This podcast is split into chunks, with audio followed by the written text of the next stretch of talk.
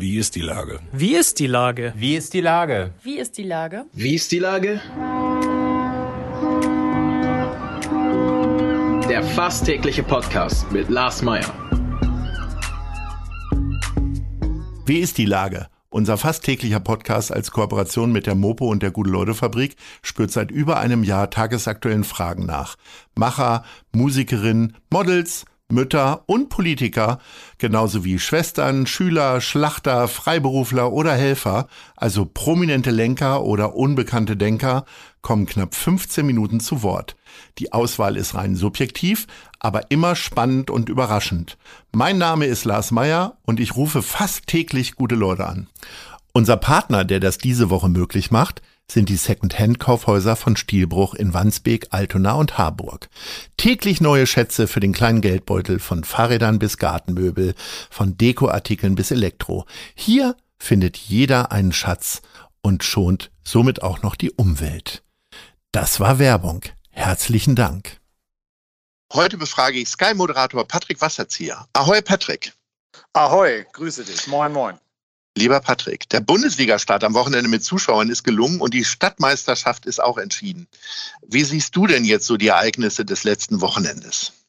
Ja, zunächst mal muss ich sagen, dass es natürlich schön ist, dass äh, die Zuschauer zumindest in Teilen wieder zurück dürfen. Ich war selber in Dortmund am vergangenen Wochenende. Dort waren 25.000 und die haben wirklich äh, das Spiel verändert. Man hat es auch allen Beteiligten angemerkt. Äh, ein Spieler wie Haaland beispielsweise äh, spielt gefühlt noch mal eine Klasse besser, wenn es überhaupt möglich ist, als äh, ohne oder mit noch weniger Fans. Also das war schon ein sehr, sehr schönes Erlebnis und ich hoffe, ähm, dass das auch so bleibt. Und äh, du hast ja auf äh, das Derby angespielt am Freitag. Ich habe es im Fernsehen bei Sky gesehen. Also die Atmosphäre auch von 10.000 Fans kam sensationell rüber. Man merkt, die, die Menschen äh, freuen sich einfach wieder gemeinschaftlich Fußball erleben zu können. Und ich hoffe, wie alle anderen, dass das auch so bleibt.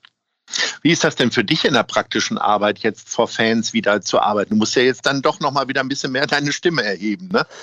Ja, aber das ist ja das, das stimmt, aber das ist ja das, was wir als äh, Reporter auch lieben. Ich habe vergangene Woche das Pokalspiel des HSV in Braunschweig kommentiert. Dort waren 6000. Ich habe irgendwann während der Reportage gesagt, das klingt jetzt hier so wie 60.000. Das ist ja eigentlich das, äh, was es dann auch ausmacht. Also insofern ist das äh, etwas ganz Wunderbares und die Stimme pflege ich dann unter der Woche, sodass sie dann am Wochenende auch wieder äh, bei 100 Prozent ist.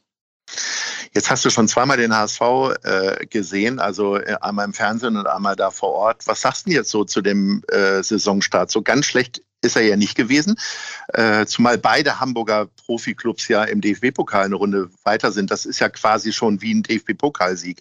Äh, der HSV hat die Stadtmeisterschaft verloren. Ist damit jetzt schon die ganze Saison verloren? Nein, die Saison ist noch nicht verloren, aber es ist natürlich schon in gewisser Form erschreckend gewesen zu sehen, ähm, dass der HSV, also jetzt aus HSV-Sicht, einfach St. Pauli auch fußballerisch eindeutig unterlegen war. St. Pauli war 90 äh, Minuten im Derby-Modus, das ist der eine Punkt. Und der HSV war es vielleicht 20, 25 Minuten. Aber der andere, fast zentralere Punkt ist, dass man einfach gesehen hat, dass beim HSV äh, Qualität fehlt. Also es gibt einfach zu viele Spieler, die in solchen Partien äh, nicht das umsetzen, was man ihnen immer wieder zutraut. Und ähm, mein Glaube daran, dass der ein oder andere Spieler das irgendwann konstant abrufen kann, schwindet. Reden wir mal über was Positives, reden wir über den FC St. Pauli. Wie ist denn deine Sichtweise auf den Verein? Also, äh, die waren ja letztes Jahr froh, dass sie eine einigermaßen ruhige Runde hatten. In der Hinrunde sah es ja eher schlecht aus. Und auf einmal schreiben die Medien schon wieder irgendwas von Aufstieg. Naja gut, die Medien greifen natürlich auf, was, äh, was, was insgesamt als, als Thema da ist. Also ich, mein Eindruck von St. Pauli ist, dass es eine, eine, eine gewachsene Mannschaft ist. Man merkt dort, dass der Verein seit Jahren äh, eine bestimmte Linie verfolgt. Und jetzt äh, haben sie auch noch eine fußballerische Komponente dazu bekommen. Das heißt, sie haben am äh, Freitag, hat man das wieder gesehen, sie bedienen die klassischen St. Pauli-Eigenschaften, die, die auch am Mellantor gefordert sind. Äh, Intensität, Leidenschaft, äh, 100 Prozent Kampf und verbinden das eben mit einer gewachsenen spielerischen und auch individuellen äh, Klasse, sodass sie auf einem sehr, sehr guten Weg sind. Ob das dann am Ende sogar Richtung Aufstieg geht, ist aus meiner Sicht jetzt zu früh, ist eine nette Spielerei. Ähm, sie gehören sicherlich zu den sieben, acht Mannschaften, die grundsätzlich äh, für den Aufstieg in, in Frage kommen. Ist da auch der Trainer ein Faktor, der jetzt von allen schon ziemlich hochgejubelt wird, der ja auch in Frage gestellt wurde? Äh, glücklicherweise muss man sagen, haben Andreas Bornemann und Oke Göttlich nicht äh, den Finger am Abzug gehabt nach der letzten Hinrunde. Und irgendwie strahlt er unfassbare Lockerheit und Selbstbewusstsein aus, oder? Ja, er strahlt vor Wir reden also aus, von dass, Timo Schulz. Ja, Danke für den Hinweis. Ja, nee, für die Hörerinnen und Hörer nochmal. Ja. Ach so, ja klar, nein, nein, alles gut. Nein, Timo Schulz ist ja, ist ja irgendwie Paulianer durch und durch. Und ähm, er verbindet auf der einen Seite eben äh, die, die Club-DNA, wenn man so möchte, aber auch mit einem modernen Ansatz. Also er scheint taktisch auch eine ganze Menge drauf zu haben, aber auch in puncto Menschenführung. Und sie haben natürlich im vergangenen äh, Winter, haben sie sich ja dann mit Mamouche beispielsweise dann auch nochmal verstärkt. Den haben sie jetzt wieder abgegeben, aber sie haben im vergangenen Winter wichtige Transfers getätigt und sie haben jetzt beispielsweise mit Hartl einen Spieler bekommen, den ich mehrfach auch in der Bundesliga gesehen habe, äh, der ihnen auch ähm, hilft. Und äh, Schulz äh, macht auf mich, muss ich wirklich sagen, einen, einen richtig guten Eindruck. Reden wir mal über das, was auf uns zukommt in der ersten Liga. Also nach dem ersten Spieltag irgendein Resümee zu ziehen, ist ja Quatsch. Also klar ist total überraschend, dass Leipzig verloren hat. Äh, aber was glaubst du, wie sieht es oben aus und wie sieht es unten aus am Ende der Saison? Na, sagen wir mal so, also es gibt, äh, wir hoffen ja alle jetzt im Moment, Jahr für Jahr hoffen ja alle Fans und alle, äh, die jetzt nicht ausgesprochen für die Bayern sind, darauf, dass es spannender wird. Das ist nichts gegen den FC Bayern, sondern man hofft einfach darauf, dass, dass der Titelkampf nicht zu früh entschieden ist. Und in dieser Saison könnte es tatsächlich dann mal soweit sein. Die Bayern haben natürlich Qualität und Substanz abgegeben mit Alaba, mit Boateng.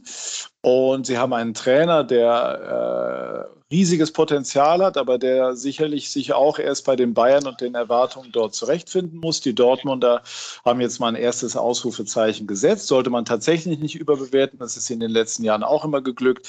Aber äh, ich denke schon, dass wir äh, in dieser Saison vielleicht mal zumindest über längere Zeit einen wirklichen Titelkampf erleben. Dennoch heißt mein Favorit am Ende nicht richtig überraschend Bayern München. Und unten, ich meine, ich sag mal, da ist Fürth seiner Favoritenstellung schon gleich gerecht geworden. Die haben sich gleich eine Packung abgeholt. Äh, wer sind so deine Abstiegskandidaten? Ja, also natürlich ist es äh, Fürth ist eine Mannschaft, die gegen den Abstieg spielen wird. Ich hatte gestern bei Sky 90 Rashid Susi, den Manager, und wir hatten auch Heribert Bruchhagen in der Runde und der hat ihm auch nochmal klar ins Gesicht gesagt, ihr seid Abstiegskandidat Nummer eins. Ähm, ob sie das sind oder ob das die Bochumer sind, darüber kann man jetzt philosophieren. Aber natürlich werden Mannschaften wie Bochum, wie Bielefeld, äh, wie Gräuter führt äh, gegen den Abstieg spielen. Und es wäre ein Wunder, aber es wäre auch in gewisser Form ganz romantisch, wenn es Fürth schaffen würde, mit dem kleinsten Etat der Liga und einem Etat, der unter dem einiger Zweitligisten liegt, die Bundesliga zu halten. Es haben sich ja in den letzten Jahren immer wieder Abstiegsfavoriten dann als äh, großer Schreck erwiesen. Erinnern wir uns an Freiburg beispielsweise, die eine sehr gefestigte Saison nach der nächsten spielen, äh, die auch einen kleinen Etat haben. Oder Union Berlin natürlich allen voran, die auf einmal im internationalen Wettbewerb, äh, wenn auch in einem sehr schmalen und kleinen Wettbewerb, äh, mitspielen. Wer könnte, da, wer könnte denn so die Überraschungsmannschaft in diesem Jahr sein?